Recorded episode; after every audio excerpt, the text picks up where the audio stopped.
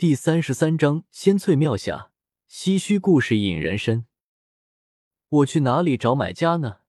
我就直接去学校对面的羞羞网吧发了个信息，大意如下：本人农村有祖传的宝物，因读书缺钱，急出手，有意者可以联系。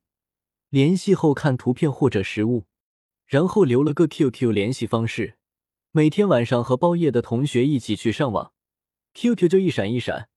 好多人联系我，有的是广告，有的是搞拍卖的，还有私人鉴定机构的，搞得我疲于应付。我那时候真的是不懂，现在想起来十分后怕。碰到骗子不说，火不好被网警钓鱼执法就完蛋了。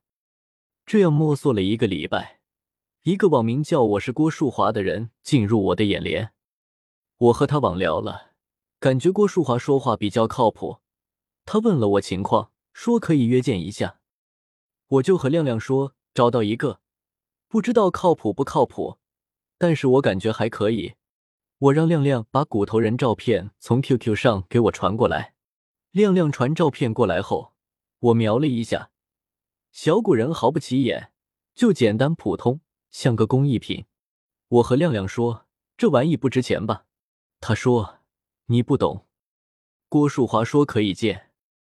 亮亮带着小古人来到江南，和我碰面。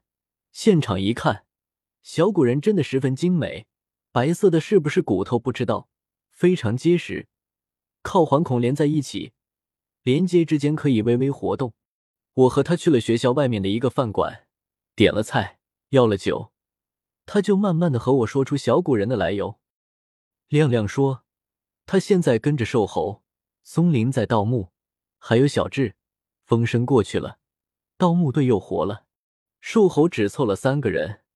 本来瘦猴问了根明的，根明不想去盗墓，还是觉得这个事情他不适合做，提心吊胆的。我听根明说的，就去找松林，让他介绍进盗墓队。瘦猴人太精，他不一定要我，非要自己人。后来没人，就把我带上了。没事了，天天晚上去呀。我以为赚这个钱简单。也是像狗一样辛苦呢，把乡里头跑了个遍，经常碰到其他村盗墓的，有时候半个月找不到一个墓。你知道许家沟吧？那个村有个破戏台子，现在都废了。听说以前很热闹，每次赶会赶集就请剧团唱个三天，每天两场，下午一场，晚上一场。戏台子底下有个好墓。亮亮加入瘦猴团队。小打小闹了一阵，终于在许家沟收获了一个好墓。许家沟村里人有个传说，我也听说过的，说是清朝时候，他们那里有个人，人称许老大，做粮食生意赚了很多钱。这个戏台听说就是他修的。解放后，村里大队又翻修了一下。许老大膝下都是女儿，这可把他愁坏了。晚年时候拼命纳妾。就为了生个儿子，有个叫翠姐的妾，还真给他生下个儿子。儿子出生后，徐老大怕翠姐吃亏，就偷偷给翠姐埋了一笔黄金和财宝在地下，为了掩人耳目，搭建了一个戏台。徐老大死了之后，翠姐真的受到了妻妾的排挤，家里为了争夺财产，天天鸡犬不宁，加上政府的介入，最后都没有分到多少。财产分了以后，走的走，嫁的嫁，一个家就没了。翠姐就还在家里待了下来，没想到孩子却是个聋哑人。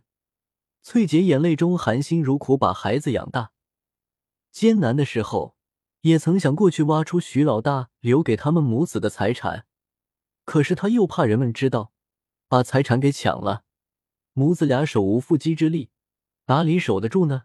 周围人看他母子黄。也没有男人愿意和他们一起成家过日子。屋漏偏逢连夜雨，翠姐的聋哑儿子长到二十岁，却在一场大病中去世了。翠姐别无他法，把儿子埋在戏台后面。儿子死了以后，她也想通了很多，看破了世事，便把财宝挖了出来，分给了乡里的穷人，留了一部分，偷偷给儿子重新厚葬。就葬在戏台下面，自己死后，人们把他葬在附近。当地人为了纪念他，特意在后面的山上修了一个庙，名叫仙翠庙。仙翠庙香火常年不绝，据说求子最灵验。盗墓的大都知道这个故事，但是都不敢出手，因为我们那里民间说，盗神仙的墓是要遭报应的。可能也是老百姓得益于他的施舍，为了保护他和他儿子，逐渐形成了这么个说法。但是十分奏效，几百年以来，盗墓的到处挖，唯独这一片安然无恙。可能也和当地人守护有关。据说还有老人晚上睡不着，就出去逛逛，不让胆大包天的盗墓贼走进许家沟。当然，是不是真的，我就不知道了。